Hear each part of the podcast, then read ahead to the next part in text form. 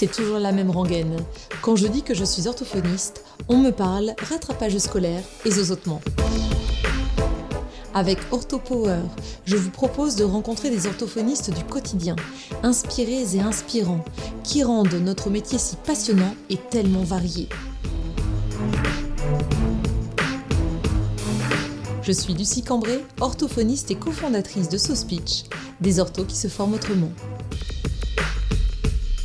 Cette semaine, dans OrthoPower, un épisode un petit peu spécial.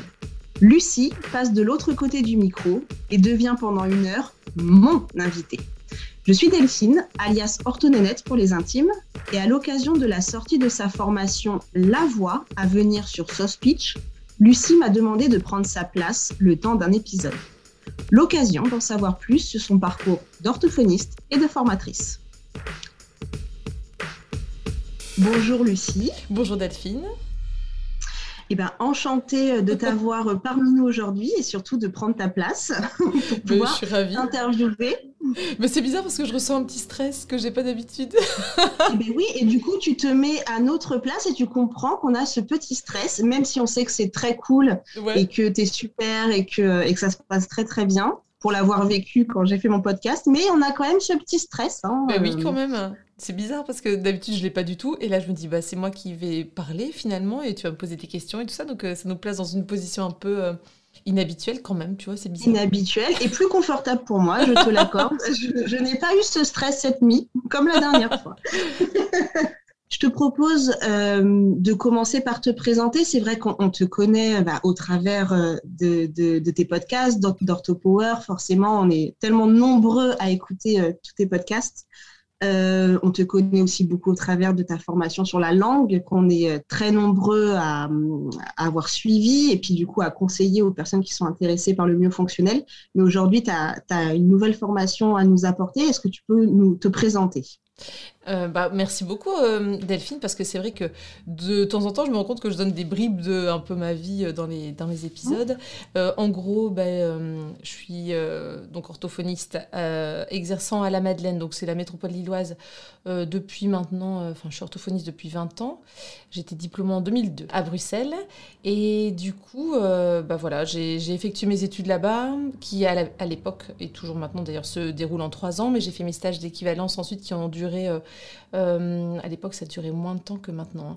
Euh, ça durait, oui. euh, en fonction des domaines qu'on devait euh, encore creuser. Moi, j'ai fait trois semaines de stage, ce qui est peanuts par rapport à ce que les, les Ah, logopèdes Maintenant, doivent faire c'est maintenant. minimum, euh, 1000 heures. minimum un an maintenant. C'est un truc de fou. Mm. Je pense que vraiment, ça a été euh, fait pour qu'on ait euh, une année en plus à effectuer. Alors qu'au départ, quand on, on- on constituait notre dossier d'équivalence, tu vois, on devait vraiment comparer les cours en France et en Belgique, constituer un dossier béton pour montrer que finalement, il y avait le même don- nombre d'heures en trois ans qu'en quatre ans en France. C'est vrai qu'on avait des semaines, du coup, hyper costaudes, quoi, avec des stages dès la première année et des 40 heures de cours par semaine et tout ça. Euh, en tout cas, moi, j'ai adoré mes études en Belgique. Euh, mais je souhaitais pas m'y installer malgré mon amour pour Bruxelles, le fait que j'ai euh, rencontré mon futur mari euh, là-bas aussi et j'ai adoré Bruxelles, j'adore toujours Bruxelles, mais il y avait pas Et toi, tu n'es pas de là-bas initialement, Non, non, tu n'es pas belge Non, moi je suis euh, de, de Douai, donc du nord de la France, une vraie ch'ti. Oui, On l'entend pas forcément à mon accent, mais je pourrais tout à fait parler en ch'timi. Et voilà, donc du coup, je suis revenue euh, un peu. euh, voilà, j'ai choisi Lille. On a choisi Lille avec mon, mon conjoint pour, euh, pour dire d'être près de la famille. on s'est dit Paris, Lille, Bruxelles, ça peut être très bien. Par rapport à mon activité, j'ai commencé en libéral après avoir travaillé quelques mois pendant mon équivalence. Je faisais des remplacements en Belgique, donc je sais comment ça se passe de travailler en tant que logopède en Belgique. En tant que libéral, c'était à l'époque pas forcément valorisé et c'était difficile de s'en sortir avec seulement une activité libérale. Donc j'ai choisi de partir en France du coup. Euh. L'idéal étant, ayant été à l'époque, parce que ça a certainement changé, d'avoir une activité salariée et une activité libérale pour euh, avoir euh, un revenu décent en fait et pouvoir s'en sortir en fait. Et j'ai commencé à travailler après en, donc à, Lille en tant que remplaçant. J'ai fait plusieurs remplacements. Et c'est comme ça que m'est venu le goût pour la voix, en fait, finalement, parce que j'ai fait un remplacement dans le Vieux-Lille, où ma titulaire avait pas mal de prise en soin de personnes euh, en cours de transidentité, tu vois.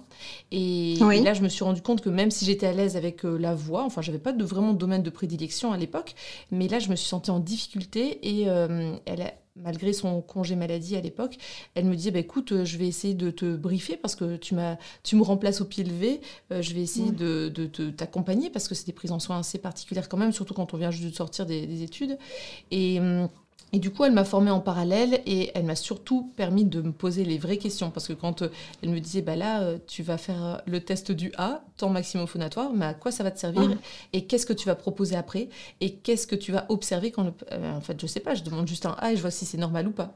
donc en fait, en gros, elle m'a vraiment permis de, de me poser les vraies questions, d'avoir une démarche diagnostic un peu plus poussé.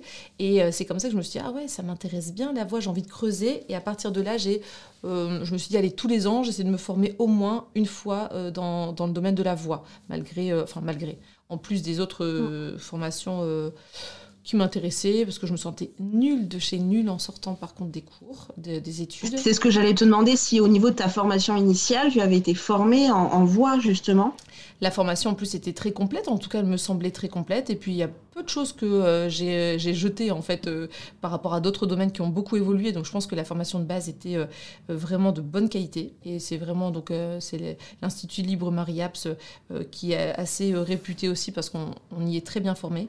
Par contre, je ne sais pas si c'est euh, un sentiment qui est partagé par euh, beaucoup de monde. Je me sentais mais archi nulle en commençant à travailler. Vraiment, je me suis dit mais oh, j'aurais jamais dû être formée. Peut-être que j'ai été formée trop rapidement. Peut-être que ces trois ans. Mais je pense que ce que tu dis va rassurer beaucoup de jeunes orthophonistes hein, qui euh, qui sortent de l'école et qui se disent mais je me sens vraiment nulle et pas du tout prêt. Et en fait non, c'est faux. Il hein. faut quand même, je pense, relativiser. On est quand même bien formé.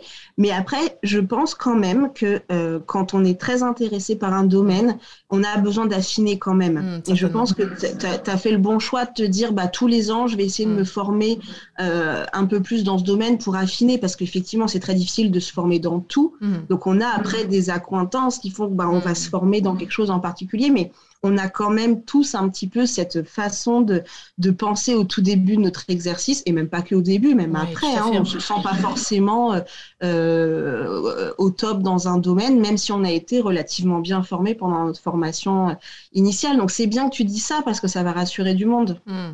Bah, au début, du coup, moi, ça me rassurait de voir que mes copines étaient dans le même cas. Euh, il y en a même plusieurs qui se sont dit, mais en fait, je suis pas certaine que je, suis, que je sois prête et, et hum, comment dire que l'orthophonie soit soit vraiment ce que j'ai envie de faire. Enfin, tu vois, quand tu t'es fait 3, 4 ans d'études, tu te dis, waouh, en fait, 5 ans maintenant. Euh, donc, je pense qu'en effet, euh, de se dire, je continue de me former. D'ailleurs, il y a de nombreux, euh, nombreuses et nombreux orthophonistes qui se forment directement en sortant, même parfois pendant leurs études. Alors là, je me dis, pendant leurs études. Waouh, ça c'est vraiment chapeau, quoi. Vraiment, à trouver la, la, patience, la persévérance, le temps pour suivre une formation pendant ses études et, et aussi être prêt à mettre en opposition parfois des points de vue qui sont différents. donc, oui. Mais tu vois, je rebondis un petit peu ce que tu viens de dire. Euh, moi, quand j'ai commencé à me former au tout début, c'était uniquement des formations en présentiel. Mmh. Et maintenant, comme ce que tu proposes avec SoSpeech, le fait qu'il y ait des formations en ligne, en mmh. e-learning, c'est quand même hyper confortable aussi. Mmh. Euh, et, et, je pense beaucoup plus euh, adapté pour, par exemple, des étudiants qui voudraient suivre en parallèle une formation. Enfin, je trouve que là, c'est autre chose et tu peux le faire le week-end, tu peux le faire quand tu veux. Enfin, voilà, je pense aussi que le nouveau format de formation qui est proposé aujourd'hui, aujourd'hui peut être vraiment intéressant aussi en parallèle de ses études. Oui, c'est vrai que du coup, euh, là, il y a possibilité de suivre. Et donc, le, parti pris aussi, petit aparté sur ce speech, c'est se dire qu'il n'y a pas de limite dans le temps. Euh, euh, parce que j'ai suivi des formations durant les confinements en e-learning. Et en fait, plusieurs fois, et je crois que j'ai déjà évoqué dans un des podcasts, je me suis retrouvée à ne, ne, pas avoir vu la totalité de la formation. Soit je me dépêchais avant le, la deadline, tu vois, le, vraiment la fin de, de mon autorisation de visionnage, mais je me disais, mais c'est dommage, il n'y a que trois mois de visionnage, et moi j'ai envie d'avoir le temps d'y retourner et tout ça, enfin voilà. Donc, je, suis d'accord avec toi, j'ai eu le même problème aussi, c'est un peu frustrant, effectivement. Euh, après le fait que ça soit disponible à vie, euh, il y a quand même euh, des choses qui s'adaptent maintenant. On va proposer des, des FAQ et tout ça, des questions-réponses pour que ça reste animé, vivant et que les, les, différentes capsules puissent être remaniées quand il y a quelque chose de, de, nécessaire à repréciser ou qui a changé par rapport à la littérature. Bien sûr, l'orthophonie va tellement vite. Oui, c'est ça. On, peut pas est obligé de se réadapter, effectivement. On ne peut pas rester sur un format. Enfin voilà, du coup, ma petite présentation actuellement, tu bosses comment Alors, tu, bosses seule, euh, en libéral, mm. tu as des collègues, comment ça se passe? Alors, euh, j'ai toujours bossé en libéral. La première année de remplacement, j'ai bossé avec des kinés, il y avait podologues et tout ça, euh, toujours dans la métropole lilloise.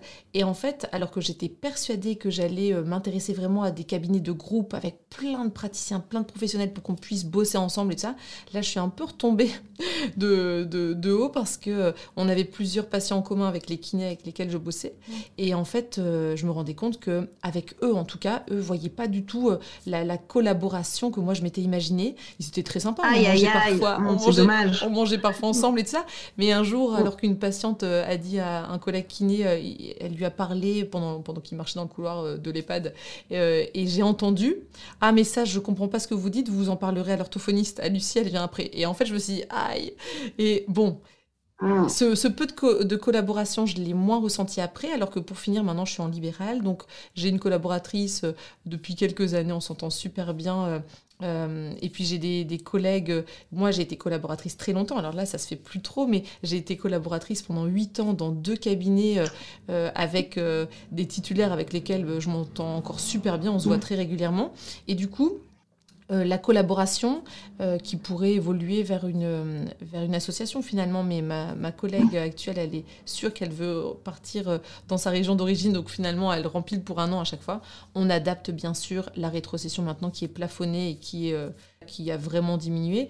mais en gros, du coup, on est deux. On pourrait avoir du temps pour une troisième personne parce qu'on a une grosse liste d'attente mais on a fait le choix aussi de n'être qu'à deux pour euh, que ça soit pas non plus l'usine en fait ici et qu'il y ait des temps de où l'une est toute seule, l'autre est toute seule et qu'il n'y ait pas une collaboratrice qui se partage un bureau parce qu'on n'a que deux bureaux. Ça c'est pas génial non plus, euh, c'est pas du tout conseillé. Euh, la collaboratrice elle est censée pouvoir choisir ses horaires quand elle veut et, et, avoir sa, sa liberté aussi d'exercice. Oui, oui, surtout quand ça dure un petit moment bah et que ça s'étale sur plusieurs années, effectivement, c'est un, un, peu plus confortable, effectivement. Et là, euh, ta, patientèle est, euh, est, constituée un peu de quel type de patient? Tu fais que de la voix, que du myofonctionnel aussi? Bon, je, je, je, fais un petit, un petit mm. rappel à, ta, à, au myofonctionnel que, mm. tu, que, tu, que, tu, pratiques et, tu es formatrice en myofonctionnel. Mm. Donc, euh. bah, en gros, je remarque que ma, pratique a beaucoup évolué. Au tout début, je prenais le tout venant, euh, voilà, toutes les demandes, et j'essayais de me tenir au courant, comme la majorité des orthophonistes, dans tous les domaines de prise en soin, à part tout ce qui était logique et raisonnement. Ça, j'en ai pas pris depuis que j'ai exercé en Belgique, donc euh, tout a changé. Donc là, j'en prends plus parce que je dis directement aux patients, je ne suis pas plus formée depuis 20 ans dans ce domaine. Je ne suis pas la personne la plus compétente du tout je vous oriente vers euh, un autre cabinet. Euh, et euh, en gros, actuellement, je reçois surtout parce que le bouche à oreille finalement fait qu'on a des, demandes dans tel ou tel domaine parce qu'on a l'habitude et parce que les, médecins après nous adressent davantage ces, ces patients-là. Donc un gros tiers de ma patientèle en voix, un gros tiers de ma patientèle en fonctionnel, avec surtout en fonctionnel des enfants, quelques mmh. enfants en voix, mais sinon en fait la la grosse majorité de ma patientèle est adulte pour euh, des problèmes orthodontiques même adultes, euh, post-chirurgicaux euh, concernant la voix, le pharynx, donc pas que les cordes vocales, pas que le larynx, mais aussi parfois des problématiques de ronflement ou tout ce qui est chirurgie maxillofaciale, cancérologie, post-radiothérapie. Donc il y, a, énormément de, domaines en fait finalement. On peut résumer ça à de la voix et de l'oromio, mais avec pas mal de pathologies. Mm. Je prends du coup de moins en moins, à part qu'en urgence post-AVC, tu vois, euh, euh, de la neuro, du langage écrit, du langage oral simple finalement.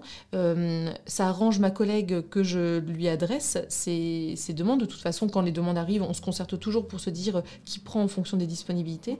Et c'est vrai qu'en voix et en neuromio, je lui propose à chaque fois, mais elle me dit non, mais c'est pour toi spécialement. Là, c'est particulier. Il y a telle, telle particularité. Je connais pas cette pathologie. Je préfère que tu prennes. Donc, on essaie d'en parler euh, à chaque fois. Mais force est de constater que du coup, c'est plutôt le gros de ma patientèle en voix et en neuromie en effet. Et oralité. C'est vrai qu'en oralité, j'ai aussi des, quelques patients. D'accord. Alors du coup, tu as quand même un planning qui est assez chargé parce que tu es aussi formatrice. Comment, ça comment tu t'es amenée euh, à devenir, euh, à proposer de la formation en fait. Alors en présentiel aussi, je crois, tu fais aussi oui, de, alors, de, la formation et en ligne. Tout à fait. Au début, c'était que en présentiel. Donc en gros, pour résumer, en 2000, je me rappelle, euh, 2011, 2012, euh, parce que mon fils avait un an, il faisait ses nuits depuis la maternité, donc du coup, euh, euh, ça c'était quand même. Ah non, mais là, tu te rends pas compte que tu vas faire rager pas mal de mamans. Cette petite phrase qui vient de passer sans. ni je, je rattrape. Attends, attends, Notre aîné avait fait ses nuits à six mois. On était déglingués de fatigue, donc quelque part, j'ai aussi connu les nuits sans sommeil, et donc je compatis pour tous les parents qui n'ont pas de nuit complète. Un jour, votre enfant fera ses nuits et vous verrez, vous en reparlerez avec euh, le sourire, c'est sûr. Mais quand on est dedans, c'est vrai que c'est horrible. C'est terrible parce que le sommeil, c'est ce qui flingue tout en fait. Ah un petit peu. On n'est pas. en ce moment... tu connais ça. en Ouais, en ce moment, je connais un petit peu. Mais oui. Il y a tellement de bons moments, de moments incroyables avec son enfant que du coup, ça vient atténuer la fatigue. Mais la fatigue est là et quand on doit retourner bosser, c'est quand même hard, quoi, vraiment. Et ça, on nous dit pas. Bah, et c'est là qu'on se rend compte qu'on a un métier qui, qui nous demande quand même énormément au niveau, euh, au niveau cognitif. Au niveau, c'est vraiment, euh, c'est là qu'on s'en rend compte. Euh, tout à fait. vraiment.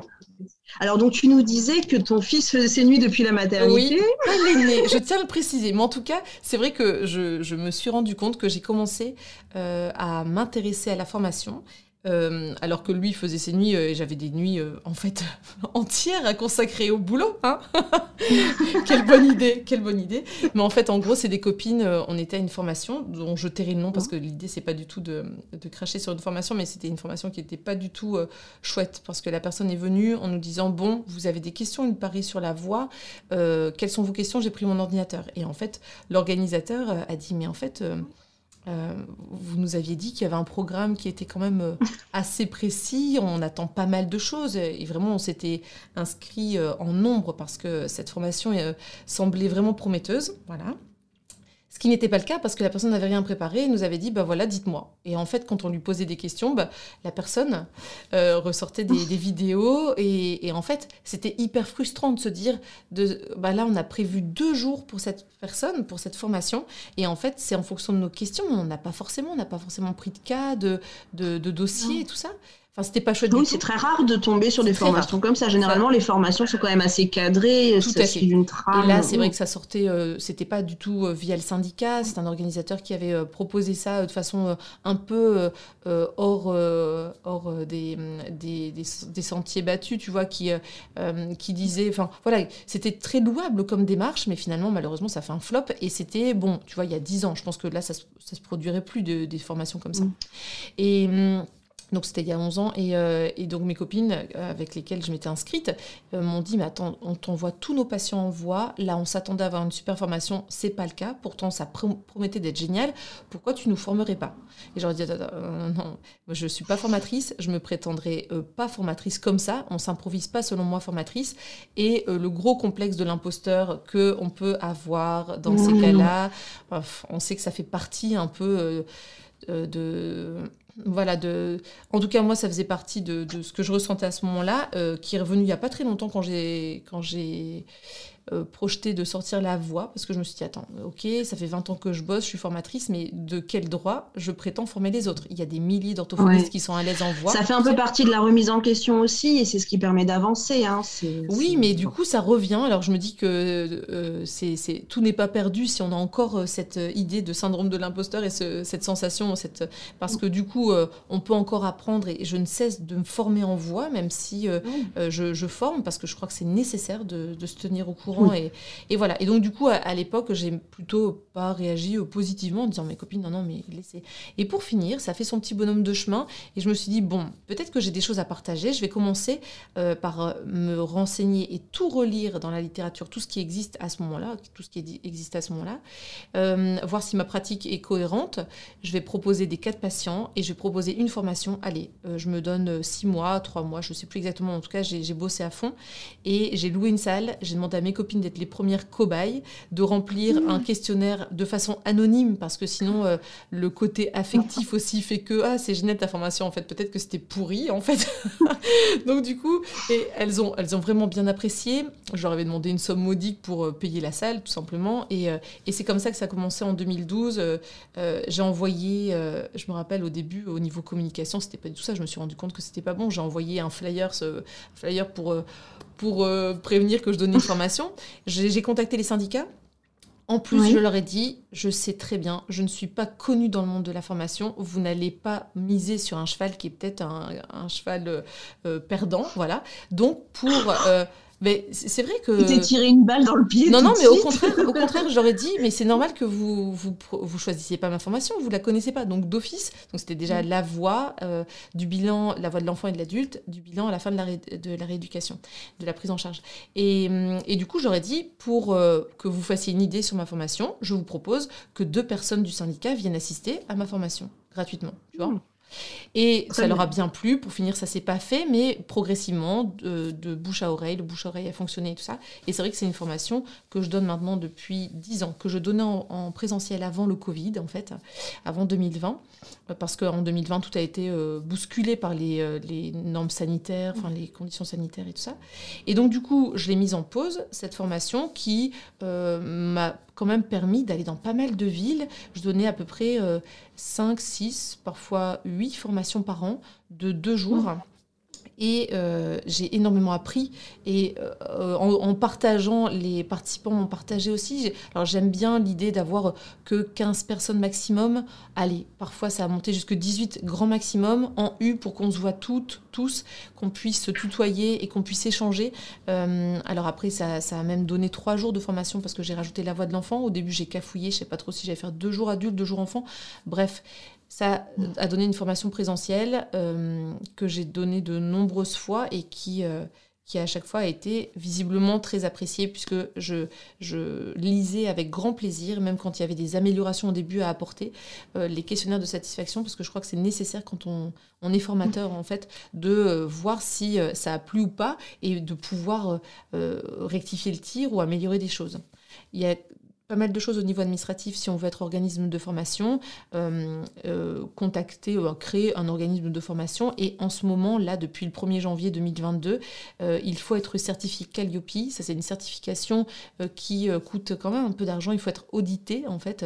Il y a un audit qui se déplace pour voir si on a les compétences pour être organisme de formation.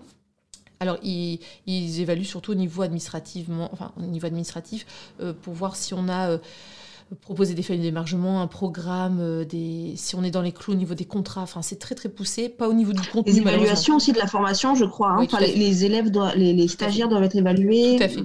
Doivent évaluer. Alors, à la fois les stagiaires sont évalués pour voir si la formation leur a appris quelque chose, donc euh, évaluer avant et après la formation, et la formation est évaluée par le stagiaire pour voir si ça a répondu aux attentes et tout ça. Donc du coup, euh, il y a pas mal de choses.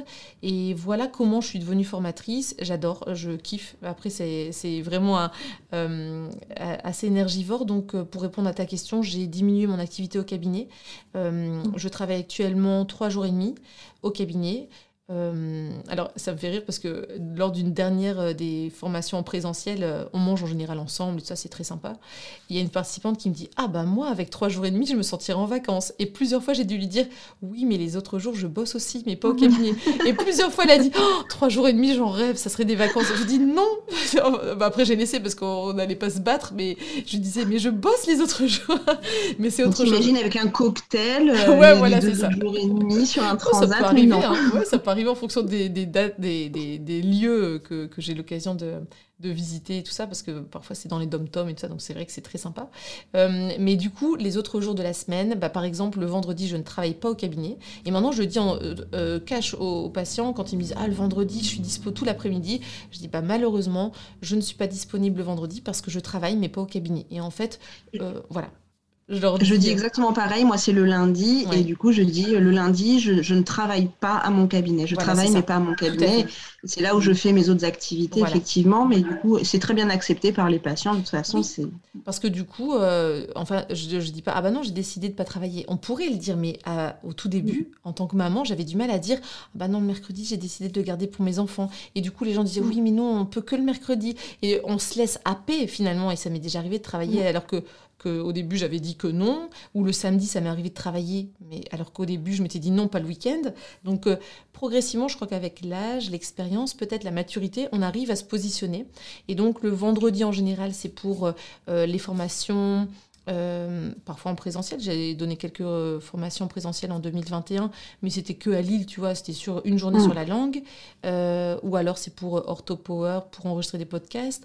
je donne des cours parfois à la fac, alors c'est pas la fac d'orthophonie, l'Institut d'orthophonie, c'est la fac Lille 3 pour les futurs dumistes, en fait, les intervenants en musique dans les, dans les écoles et en fait, je donne un cours de physiologie sur la voix, comment faire pour prendre soin de sa voix en tant qu'enseignant et comment faire euh, pour prendre soin de la voix des, élèves, des élèves, des jeunes élèves en fait. Donc voilà. Oh, c'est super. Super, super, c'est hyper varié, c'est sympa. Enfin, c'est hyper varié, en même temps, ça reste dans ton domaine de prédilection. Oui. Je trouve ça hyper enrichissant de pouvoir euh, intervenir euh, dans différents domaines et pourtant sur, sur, ce qu'on aime faire et sur, mm. sur une thématique en particulier, c'est hyper riche. Euh, et, là, du coup, donc, tu, euh, tu as enregistré euh, une formation en e-learning hmm. sur ce speech, sur la voix. Oui. Est-ce que tu peux nous en parler un petit peu? Bah Avec plaisir. Écoute, l'idée c'est d'avoir des capsules vidéo, des épisodes, des saisons.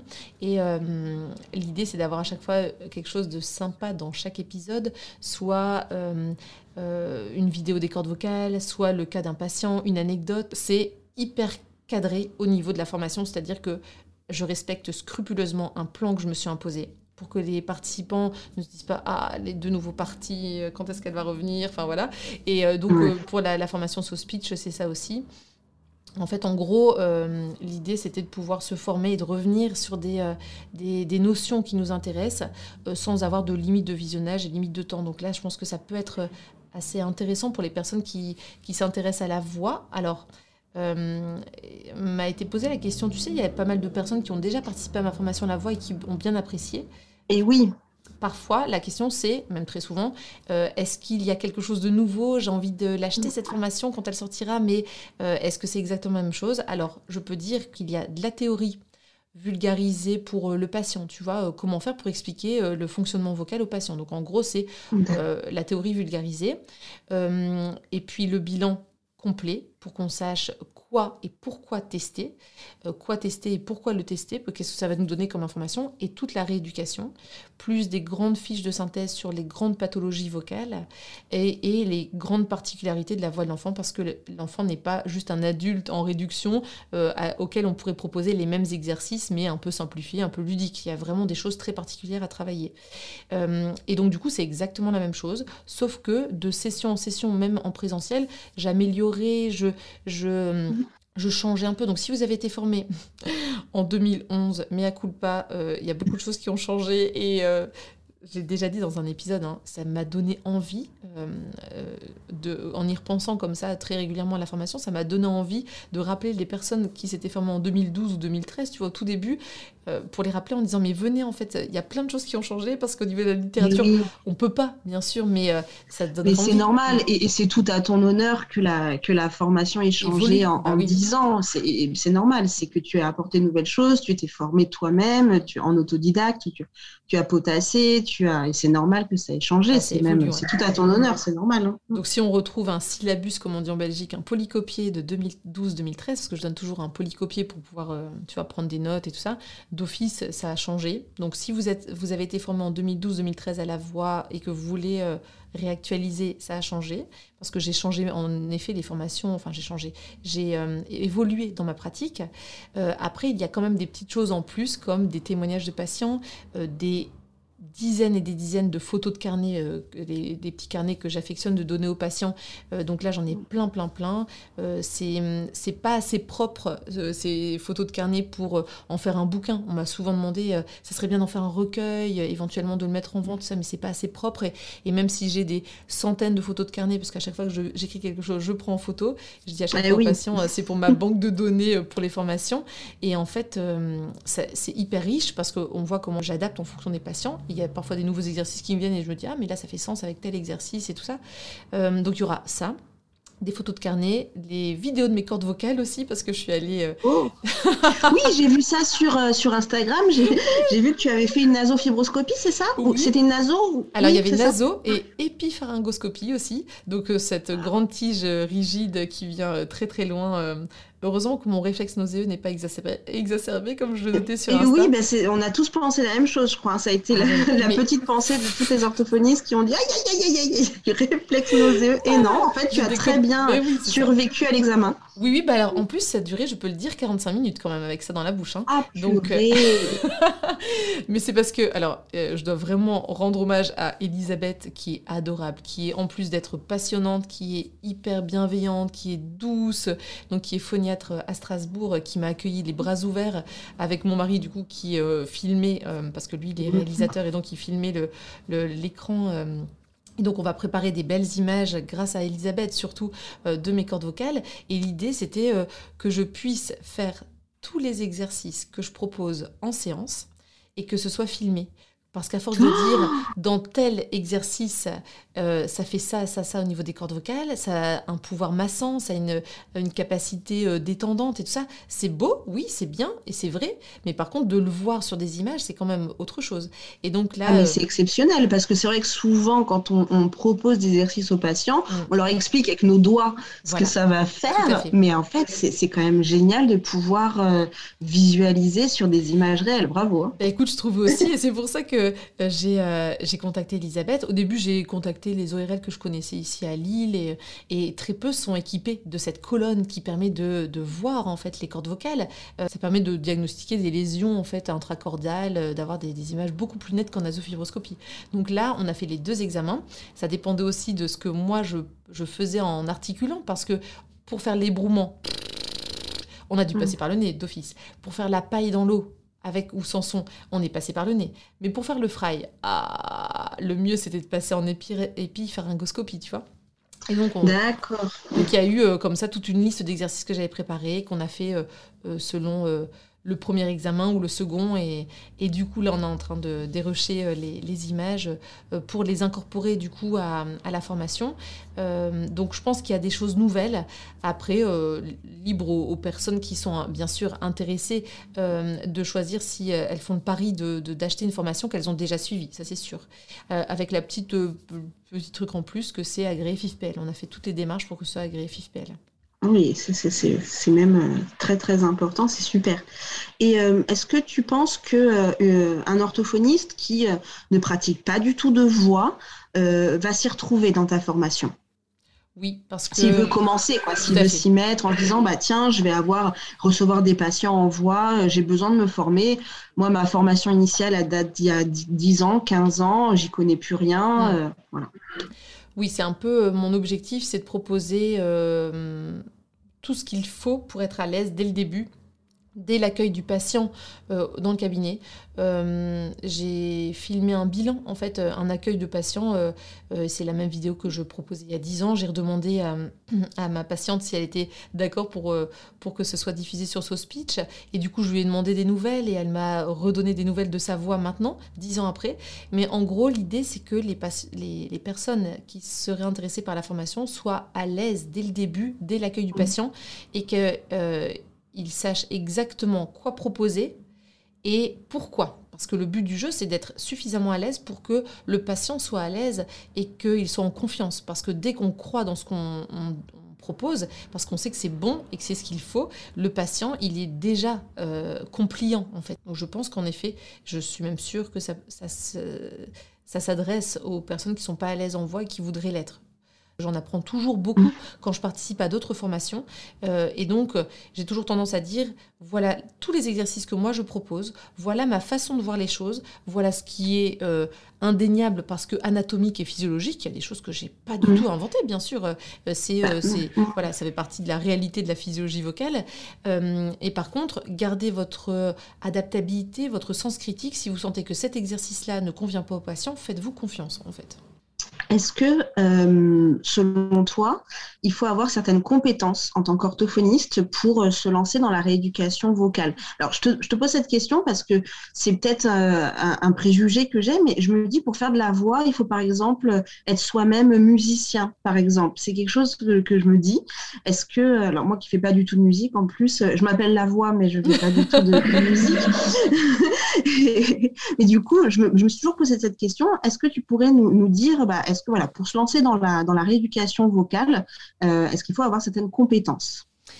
Alors, c'est une très bonne question que j'évoque dans la formation, d'ailleurs en, introduction. Il s'avère que moi, je suis musicienne, donc depuis l'âge de 5 ans, euh, j'ai intégré les classes CHAM, euh, donc euh, tire musique à l'époque. Et donc, depuis le début, je me suis dit, quand je me suis intéressée à, la, à la voix, la thématique de la voix, au domaine de la voix en orthophonie, je me suis dit que j'allais bah, tout simplement accompagner mes patients. Je trouvais ça canon. je rapporte mon clavier. je m'étais dit que ça allait être un atout majeur. Et en fait, je me suis rendu compte que j'étais pas forcément à l'aise avec ça. Euh, que mm. le fait de d'accompagner au piano, euh, c'était pas forcément, euh, ça sortait trop de l'orthophonie pour moi. Alors c'est bizarre, moi qui propose parfois de l'hypnose, de l'ostéopathie ou, mm. ou donc plutôt de la thérapie manuelle parce que je suis pas ostéopathe, mais ou de la remédiation avec mon chien, tu vois, c'est vraiment différent de l'orthophonie. Et là, avec la musique, j'étais, ça me dérangeait. Et je me suis vraiment posé la question est-ce que mes compétences en musique me servent? Là, à l'heure actuelle, dans mes rééducations vocales. Et là, j'en suis convaincue, on n'a pas besoin d'avoir de compétences en musique, d'apprentissage en musique, d'avoir un background vraiment en musique pour être à l'aise avec la voix. J'en suis persuadée parce que, euh, de toute façon, si c'était nécessaire, on aurait euh, des, euh, des, testings, des apprentissages, des, des cours en musique en, institut d'orthophonie, ce qui n'est pas le cas. Et donc, je pense que, voilà, moi, je ne le mets pas du tout à contribution dans mes séances parce que je suis pas forcément à l'aise avec ça, bizarrement, tu vois, c'est très étonnant. Euh, parfois, ça m'arrive de proposer quelques notes euh, au clavier, mais je sors très très peu mon clavier finalement. Euh, les personnes qui sont très à l'aise avec ça, je pense que ça peut être un atout, mais ce n'est pas une condition sine qua non pour pouvoir rééduquer la voix. Et pour en persuader les participants à la formation, je leur propose toujours de chantonner une chanson. et de dire si à, là à tel moment est-ce que vous entendez que c'est plus aigu ou plus grave tout le monde arrive à percevoir, à part si vraiment il y a un cas d'amusie, tu vois, où on n'arrive pas à percevoir euh, l'intonation de la voix. Mais tout le monde arrive à percevoir si c'est plus aigu ou plus grave, ou en tout cas si là, il y a une modification. Si maintenant je parle avec une voix rectotono, un peu psalmodiée, bah, on entend que ma voix est tout à fait euh, euh, monocorde. Et si je parle comme ça, c'est beaucoup plus intonatif. Si on arrive à percevoir ça, on est capable de rééduquer la voix. Enfin, ça, ça paraît peut-être très réducteur, mais selon moi, on n'a pas besoin de plus, tu vois. Bah, tu vois, ça peut être rassurant pour des orthophonistes qui voudraient se lancer et qui seraient un petit peu gênés par rapport à ça. Oui, tout à fait. C'est top. Euh, est-ce que dans ta formation, tu proposes euh, euh, des outils que tu utilises dans ta, dans ta clinique, des, des outils un peu chouchous que tu utilises un peu tous les jours avec tes patients? Oui, alors tu fais bien de poser cette question parce que c'est quelque chose que j'évoque aussi dans, dans, la formation. Selon moi, on n'a pas besoin d'avoir un matériel bien précis. Par exemple, je pense aux enfants, tu sais. Euh, ce qui est très rassurant, c'est qu'en voix, euh, tous les matériels qu'on a déjà dans son cabinet peuvent convenir. Dès qu'il y a des jeux de cartes, le croque-carotte, c'est un peu le jeu euh, phare que j'utilise très très souvent, enfin parce que les enfants les demandent. Et même là, il y avait une adolescente qui disait Ah, croque-carotte, ça fait longtemps que j'ai pas joué, est-ce qu'on pourrait y jouer? Je dis Bah écoute, en fonction de ce que je voudrais te proposer comme, euh, comme exercice vocaux aujourd'hui, ça peut tout à fait s'y prêter. Allons-y. Donc, en ah fait... oui, donc en fait, en rééducation vocale, tu, tu, tu, tu fais aussi du, du, jeu carotte. Enfin bon, c'est pas croque-carotte, mais du coup, tu utilises un peu le, le, jeu carotte pour, euh, pour rendre tes, rééducations un peu plus ludiques, en fait. Euh, bah, je ne pensais pas du tout. C'est vrai. Alors, par exemple, pour donner un, exemple plus précis, pour euh, le jeu croque-carotte, pour les rares personnes qui ne connaîtraient pas, on doit gravir euh, une colline. Des petits lapins doivent gravir une colline et on a des cartes avec euh, la possibilité d'avancer de 1, 2 ou 3 ou de tourner la carotte qui est le sommet de cette, cette colline et qui peut faire se dérober le sol sous les petits lapins. Enfin bref. Donc, soit on tombe sur 1, 2 ou 3, et eh bien comme illustration, comme dans les massages vocaux que je propose, il y a l'ébrouement le fry. Et on va dire que le troisième, ça serait, euh, euh, parce qu'il y en a plein d'autres, mais on peut dire que le hmm, un M très léger en intensité, eh bien je dis à l'enfant, voici la consigne pour euh, cette partie. Dès qu'on tombe sur un, parce que pour cet enfant, ça va être très facile pour lui de faire un fry, ben, dès qu'on tombe sur un, on fait un fry. Ah, dès qu'on tombe sur deux, on fait deux ébrouements avec ou sans voix, ou dès qu'on tombe sur trois, on fait le hmm, ou alors on souffle dans la paille dans l'eau qu'on aurait à disposition. Donc en fait, il y a tout à fait moyen euh, de d'étiqueter, de d'avoir en tête tous les massages vocaux qui vont être intéressants pour cet enfant. Si on veut travailler par exemple euh, plus en, alors, mouvement alternatif de la langue, qu'on appelle en orthophonie, donc tout ce qui est pataka, pataka, tu vois, toutes les onomatopées mhm. euh, pour euh, s'assurer de l'autonie linguale. Dès qu'on tombe sur trois, on dit pataka, pataka, pataka, enfin, tu vois. Et, et, en fait, on peut, dans un jeu carotte, en effet, que ce soit croque-carotte ou un autre, euh, inclure tous les exercices. Et donc, un, un, matériel pour répondre à ta question bien précis, j'en ai un pour expliquer la physiologie vocale, mais en ce qui concerne les jeux, je pense qu'on peut vraiment utiliser tout ce qu'on a dans notre cabinet. Et, euh, tu t'adaptes comme, comme, comme les orthophonistes ah savent si bien le faire. Je pense qu'en effet, c'est ça, c'est l'adaptabilité, euh, c'est vraiment le maître mot de notre métier. Et, et donc, euh, euh, à partir du moment où on a les exercices en tête et qu'on sait pourquoi les proposer et ce qui convient le mieux à notre patient, après, dans n'importe quel jeu, on peut, euh, comme tu le disais très bien dans ton épisode en morphosyntaxe, on peut proposer dans n'importe quel jeu plein d'illustrations de, notre exercice et d'applications en fait. Hein. Alors, au niveau théorique, du coup, ce que j'utilise, c'est vraiment le bouquin d'Elisabeth euh, Elisabeth Perifonta, tu sais, D'où vient notre voix, un bouquin pop-up avec des languettes, c'est hyper bien fait, vraiment. C'est ce que je dis. On le notera du coup en, bas du, du, podcast. Tu fais ça bien. Hein euh, on mettra la référence euh, pour que tout le monde puisse euh, se procurer ce, super livre pop-up qui est effectivement génialissime. Qui est génial. Et c'est ce que je dis aux étudiants en fait que je vois à la fac. Bon, je leur dis, le, le bouquin coûte 50 euros, ce qui est quand même une somme quand on est étudiant. Par contre, par la suite, si vous voulez acheter un seul bouquin qui va vous servir toute votre vie professionnelle, ça vaut vraiment la peine de euh, d'investir dans ce bouquin de, 50 euros qui va vous servir, qui va être rentabilisé, mais dès la première année, parce que moi je montre ce bouquin aux adultes comme aux enfants pour expliquer comment ça fonctionne. C'est tellement bien fait. Euh, en sortant le bouquin, quand les, je vois que les personnes sont un peu plus réticente à ce type de... Enfin, il le montre pas, mais je le vois, tu vois, derrière le masque, je vois que si c'est un monsieur d'une soixantaine d'années, euh, chef d'entreprise, euh, je lui sors le bouquin D'où vient votre voix avec des languettes à tirer et tout ça. Je dis, bah là, c'est un bouquin pour les enfants au départ, mais vous allez voir que ça va me permettre de vous proposer euh, des explications par rapport à la physiologie vocale. vous allez voir que ça va nous aider à comprendre comment ça fonctionne. Et en général, ils sont conquis ils sont conquis parce qu'ils voient très bien que c'est hyper bien illustré en fait. Hein. Oui, puis c'est important pour les patients de vraiment pouvoir visualiser pour comprendre. Enfin, sinon c'est trop, c'est trop conceptuel. Enfin voilà, c'est important de, de, vraiment qu'ils puissent vraiment visualiser les choses.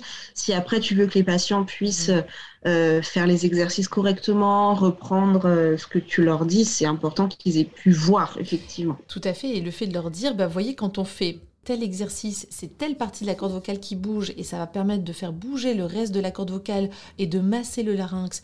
Et ça, ça, va lutter contre vos nodules. C'est comme un, bon massage, un bon drainage lymphatique que l'on ferait au niveau des cordes vocales.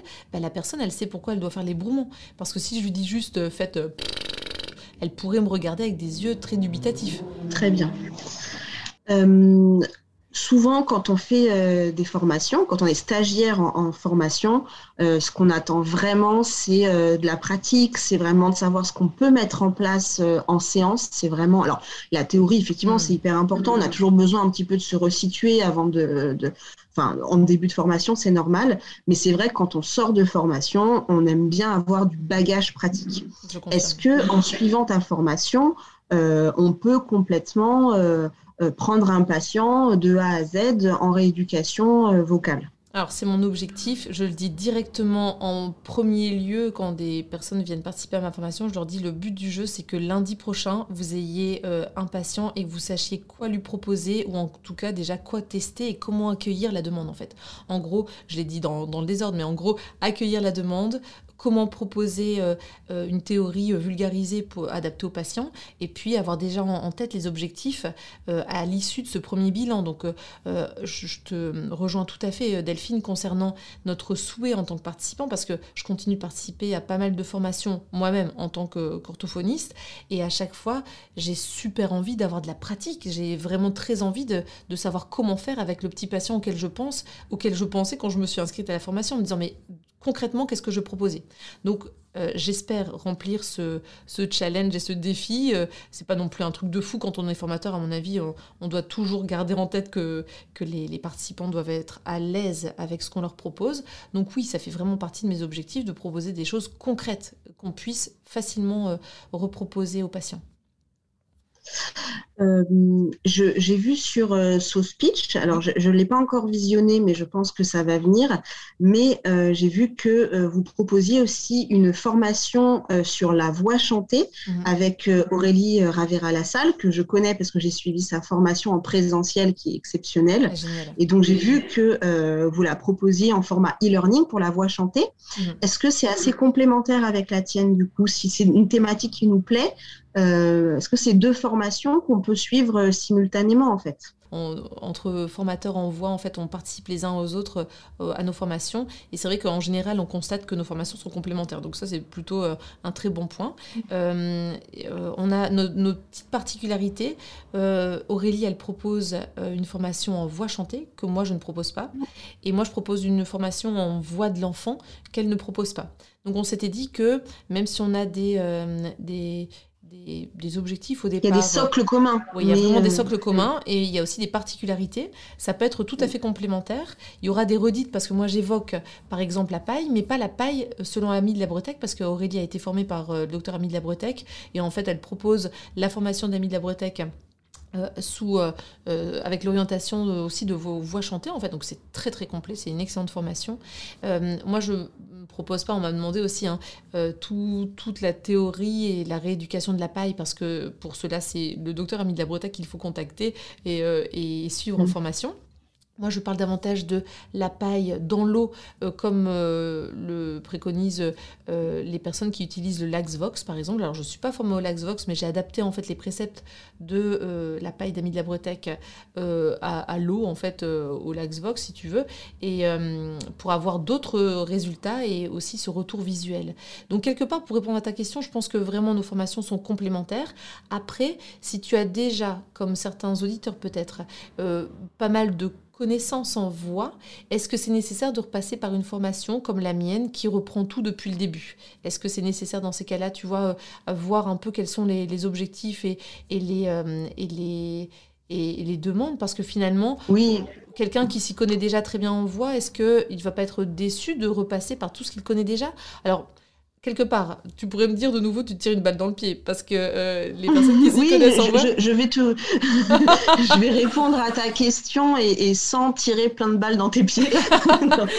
non. en fait, moi, je, j'aime, je, suis comme toi, j'ai la possibilité de de, faire une activité euh, orthophonique assez spécifique sur, dans certains domaines. Et j'aime beaucoup me former et me reformer même sur certaines, euh, avec certains formateurs parce que, comme tu disais si bien, les formations changent, mhm. tout change. Et même moi, une formation que j'ai suivie il y a 10 ans, bah, je ne me rappelle plus de grand-chose. Et mhm. c'est bien parfois de réactualiser. Donc, euh, donc moi, je suis plutôt partisane de revoir des formations. C'est d'ailleurs mhm. pour ça que j'apprécie le fait d'avoir une formation e-learning à vie. On peut regarder à un moment parce que parfois on capte pas tout en, un seul euh, visionnage et euh, quand on fait même une formation en présentiel, on, capte pas tout. Et, parfois on a mhm. besoin d'y revenir. Donc euh, moi je suis, ça me dérange pas de revoir plusieurs fois le même formateur. Hein. D'autant plus si la formation a un peu évolué en fait. Oui, tout à fait. Et c'est vrai que après, en, termes de formation qui sont proposées par d'autres personnes, même si maintenant euh, je considère que je suis bien formée en voix, c'est parce que c'est un domaine dans lequel je me suis formée pendant plusieurs années, euh, même si je continue à, enfin, même si je donnais des formations, eh bien, je remarque que j'en apprends toujours euh, chez les autres formateurs, même si je connais cet exercice, la façon de le proposer, la façon de d'adapter à telle pathologie, à chaque fois j'en apprends. Donc finalement, même si on est à l'aise en voix, peut-être qu'on peut apprendre quand même euh, via ma formation. Et peut-être que le, le fait d'avoir en effet ces exercices filmés et tout ça, ça peut rapporter quelque chose en plus à voir en fait. Je pense que le programme, pour cela, il est assez détaillé et ça permettra que tout à chacun se fasse une idée sur est-ce que cette formation va m'apporter ou pas finalement. je change un petit peu de sujet. Est-ce que tu bon, j'imagine que tes patients savent que tu es formatrice. Mhm. Oui. Et est-ce que ça les, euh, est-ce qu'ils sont plutôt euh, dans une dynamique de, de t'apporter des choses pour, euh, pour alimenter ta formation? Est-ce qu'ils sont plutôt moteurs sur ça? En général, oui, ils savent que je suis formatrice. Là, avec SoSpeech, j'ai fait signer encore plus de d'autorisation de droit à l'image, bien sûr, pour que tout soit bien sûr réglo et que les, les, les, vidéos, que les patients puissent s'assurer que leurs vidéos ne tombent pas euh, sur YouTube ou euh, dans je ne sais quel euh, réseau social sans qu'ils soient avertis. par contre, ce que j'ai remarqué, c'est que là, tu vois, il y a une dame pour laquelle Dès le bilan, je, l'avais prévenu au départ, j'avais dit, alors j'aurai une stagiaire, euh, j'aurai euh, aussi euh, très certainement l'occasion de vous filmer. Donc je fais ça avec mon iPhone parce que, en gros, avec mon portable, j'ai déjà pris la grosse caméra de mon mari et tout ça qui, qui coûte, un, qui coûte un rein et je l'ai positionné dans, le, dans le, bureau, mais la personne est, happée par cet engin énorme qui ben clignote rouge. Donc, donc... De se dire dans quoi je suis tombée, là, c'est quoi ce guépier film? Alors du coup, j'avais prévenu en avance, à l'avance la dame, et je lui avais rappelé dans la salle d'attente. Et puis moi, du coup, j'avais, j'avais aussi peut-être un peu trop misé sur, ce, sur cet engin. Et en plus, il n'a pas fonctionné, le truc de fou, quoi. Ah mince Et en plus, à chaque fois, je me disais, oh, mais c'est génial, là, c'est filmé, c'est filmé canon, ça va être génial, machin. Et puis, à la fin, donc je, je me je me rassois à côté du truc, j'avais fait gaffe de pas donner de coups dans les pieds et tout ça, bref. Et euh, je, je clique et je visionne et il y avait juste le moment où j'accueille la personne et ça s'est arrêté. Donc euh, tu vois, t'imagines déjà le stress. En plus, j'appelle mon mari en disant, euh, bah, en fait, ça n'a pas fonctionné. Il dit, non, là, ça pose un gros problème parce que si tu as bien appuyé sur les bons boutons, euh, le truc, ça pourrait arriver dans n'importe quel tournage, sur un film, sur, dans un entretien, une interview d'un homme politique qui peut se qui peut se, se caler mm. juste 10 minutes pour une interview et ça marche pas, là ça craint. Bon bref, il s'est avéré qu'il n'y avait rien de grave, mais là ça m'a aussi permis de me dire que quelque part, j'étais pas naturelle avec ce gros truc. Euh, et là, mm. euh, tu vois, juste avec mon iPhone, euh, la, la patiente, je l'avais prévenue, je lui avais demandé si elle était d'accord. Mm. Je lui avais dit, ça sera tel jour, le bilan, vous serez filmé, comme ça, ça me permet, si vous êtes d'accord, d'avoir matière pour ma formation. Oui, aucun problème et tout ça. Et en fait, cette dame s'est vraiment jouée de la caméra et n'a pas arrêté de faire des petites feintes et tout ça. Je suis sûre qu'elle ne l'aurait jamais elle, aurait jamais fait ce ah type de feinte et elle n'était pas du tout naturelle en fait.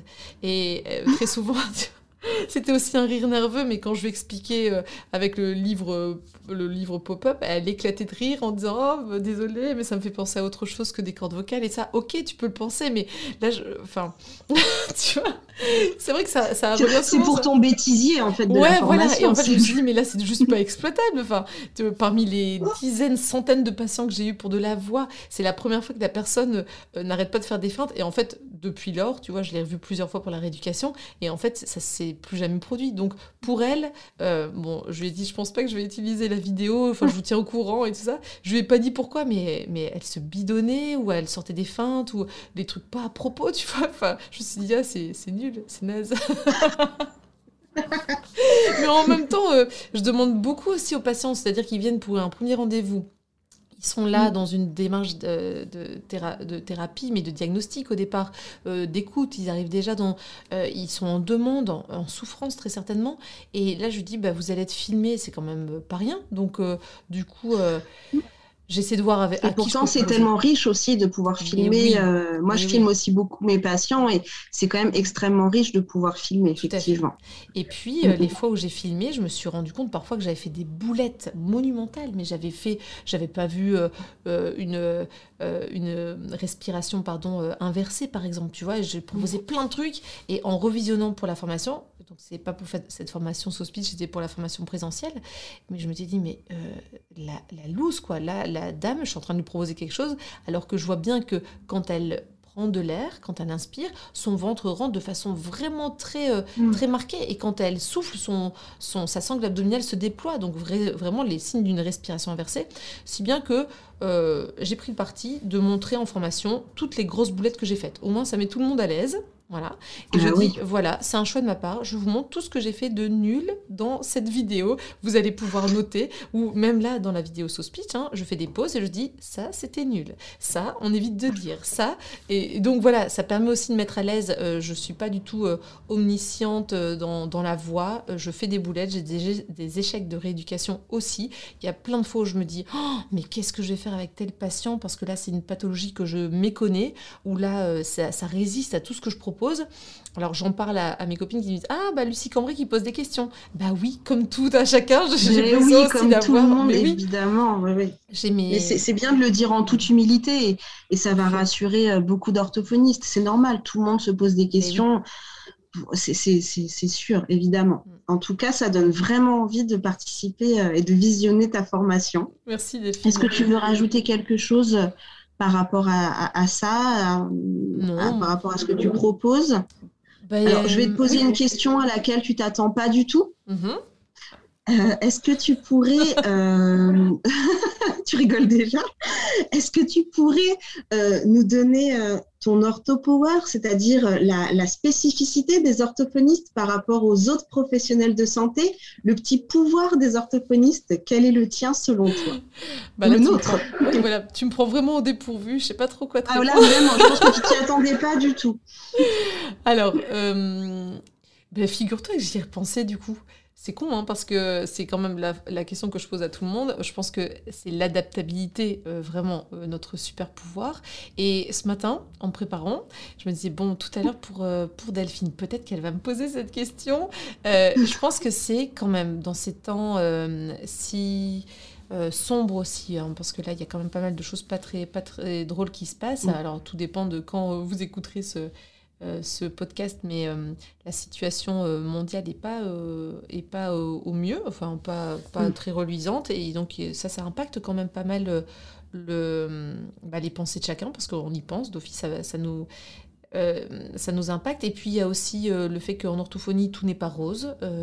on a beaucoup, beaucoup de, charges, beaucoup de, de, choses auxquelles penser, beaucoup de choses auxquelles on, on doit, enfin beaucoup de choses qu'on doit gérer au quotidien, à part l'accueil du patient, le fait de se former, nos facturations, faire fonctionner un cabinet, euh, voir que les charges sont toujours de plus en plus importantes. Il y a quand même pas mal de euh, consoeurs, confrères qui, euh, qui connaissent malheureusement le burn-out. Donc il faut dire que dans les professions de santé, on, s'investit beaucoup et parfois c'est au détriment de notre propre santé. Donc malheureusement, tout n'est pas rose. Malgré tout, j'ai l'impression que ce qui fait un peu écho chez euh, chacun euh, des orthophonistes. en tout cas, ce qui est présent, c'est cet optimisme. Parce que même les fois où on est fatigué, ou les fois où ça ne va pas, eh bien, quand le patient arrive, eh ben, on doit se montrer sous notre meilleur jour et, on est enfin, optimiste et prêt pour une demi-heure. moi, à chaque fois que j'ai été fatiguée, justement, je pense que c'était précisément quand les enfants étaient petits, donc du coup mon aîné, eh bien, je me disais, je suis déglinguée de fatigue. Mais mon patient, il vient pour une demi-heure. C'est sa demi-heure de la semaine. Je ne peux pas être à moitié. Je ne peux pas être euh, pas endormi, bien sûr. Je ne peux pas être endormi face au patient, mais euh, mais je peux pas être à, moitié parce que là, clairement, il vient pour sa demi-heure et du coup, à chaque fois, ça me reboostait. J'essayais de me remobiliser et je pense que là, c'est vraiment une capacité de changer de tac tac tac de demi-heure en demi-heure à chaque patient qui vient pour sa séance. Euh, de se motiver pour faire un jeu, de se motiver pour euh, remotiver la personne qui va pas bien. Euh, il nous faut une sacrée, un sacré bagage d'optimisme, il me semble. Eh ben bravo, je suis tout à fait d'accord avec toi et, on fait vraiment toujours un super métier et on rencontre de super orthophonistes. Euh, dont tu fais partie, bien évidemment. Merci Lucie, en tout cas, ça m'a fait vraiment plaisir euh, de te recevoir euh, ce, matin pour ce podcast qui va ravir tous les auditeurs d'Orthopower. Merci beaucoup à toi Delphine d'avoir accepté ma proposition parce que directement j'ai pensé à toi pour cette interview un peu inversée. Voilà, donc merci beaucoup. Eh ben, merci beaucoup, c'était un honneur. Tu peux pas savoir, j'étais trop contente quand tu me l'as proposé. j'étais en course avec ma mère et j'ai sauté de joie. Carrément. Bon. en tout cas, tu te débrouilles très très très bien, euh, donc euh, au plaisir. Si, j'envisage peut-être une reconversion. Je, je sais pas. Dans le domaine de la radio, pourquoi pas Allez, allons-y. Pourquoi pas Merci Delphine, à bientôt. Merci à toi. Au revoir. Au revoir.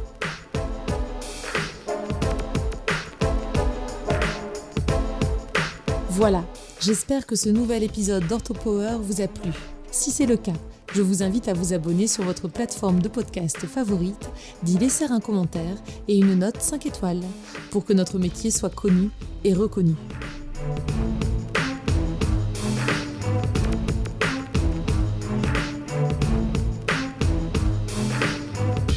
OrthoPower